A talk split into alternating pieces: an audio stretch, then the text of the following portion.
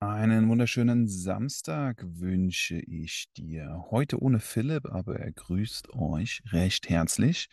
Heute mit mir und heute sprechen wir in unserem Kurzimpuls über das Thema Haferflocken. Haferflocken, Fluch oder Segen.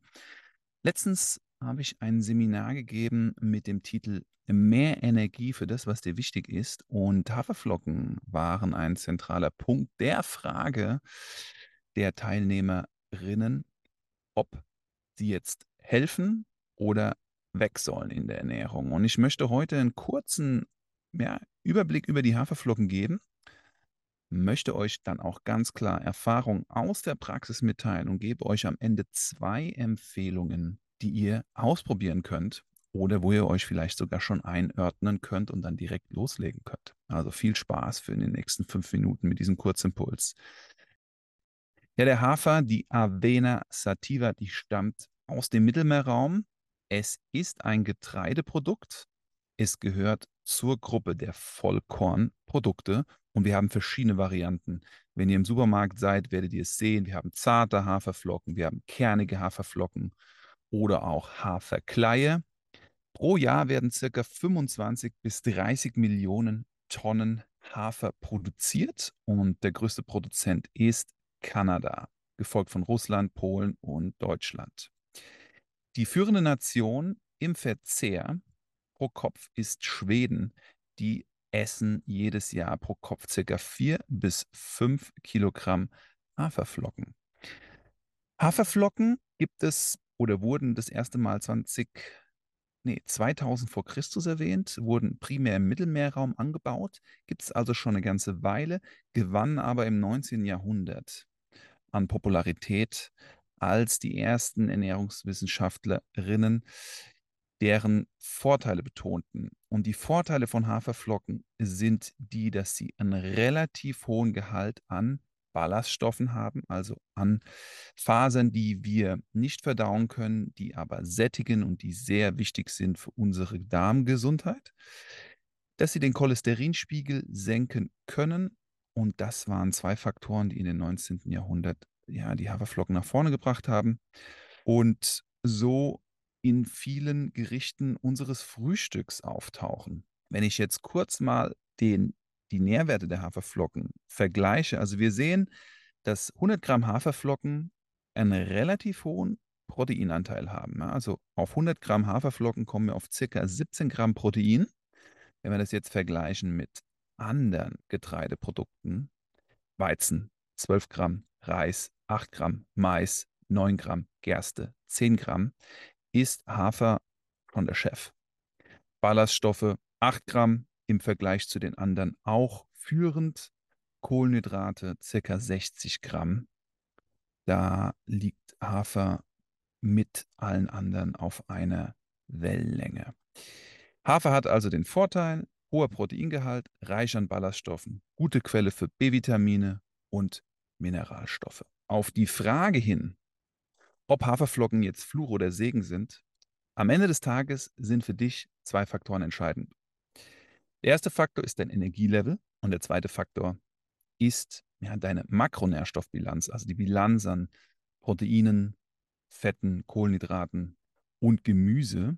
Gemüse nehmen wir jetzt als Übergruppe, sowie deine Kilokalorienbilanz. Gehen wir mal zuerst aufs Energielevel ein. Hast du nach dem Verzehr deiner Haferflockenvariation ein Energielevel von 8, 9 oder 10 auf einer Skala von 1 bis 10, dann funktionieren Haferflocken zu diesem Zeitpunkt des Tages in der Konstellation, wie du sie isst, sehr gut für dich. Sobald du aber merkst, dass du nach Haferflocken ein geringeres Energielevel als vor dem Verzehr dieser Haferflocken hast, sind Haferflocken für dich in diesem Moment des Tages in dieser Kombination nicht die ideale Mahlzeit. Denn Essen sollte dir Energie geben und nicht Energie nehmen.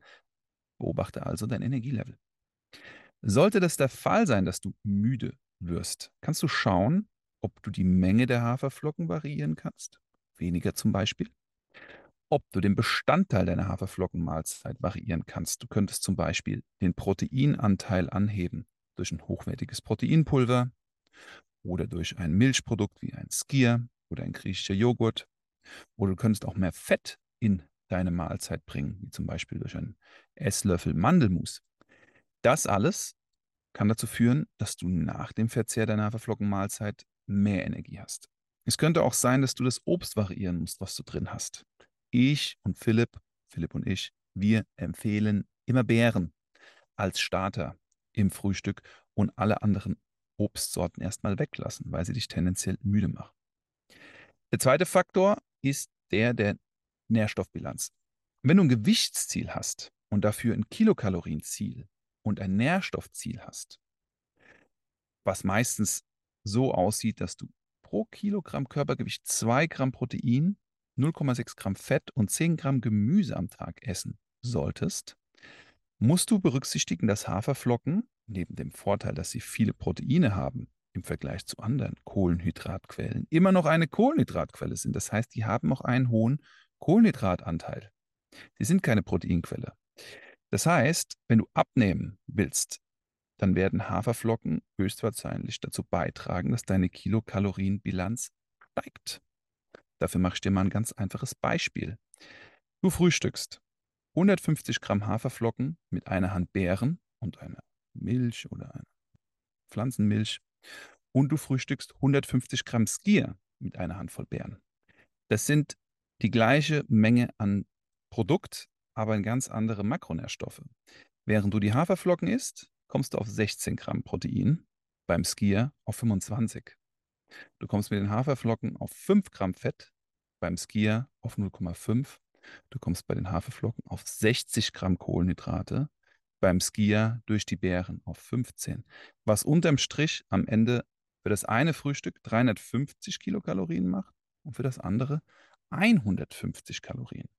Das heißt, du kannst doppelt so viel Skier essen und hast die gleiche Kilokalorienanzahl oder du kannst das gleiche an Skier essen und hast die Hälfte an Kalorien gespart.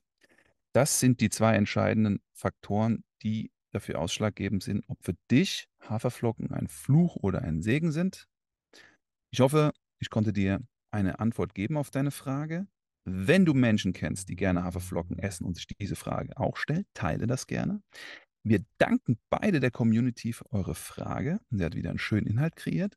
Und wir freuen uns, wenn du, wenn ihr nächsten Mittwoch wieder zum Deep Dive im Bergfest Podcast vorbeihört. Bis dahin wünschen wir euch noch ein solides Wochenende.